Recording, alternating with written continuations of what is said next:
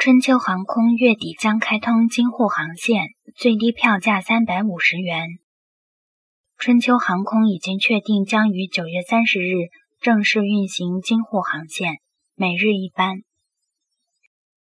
这是首家获得国内盈利水平最高的京沪航线运营的低成本航空公司。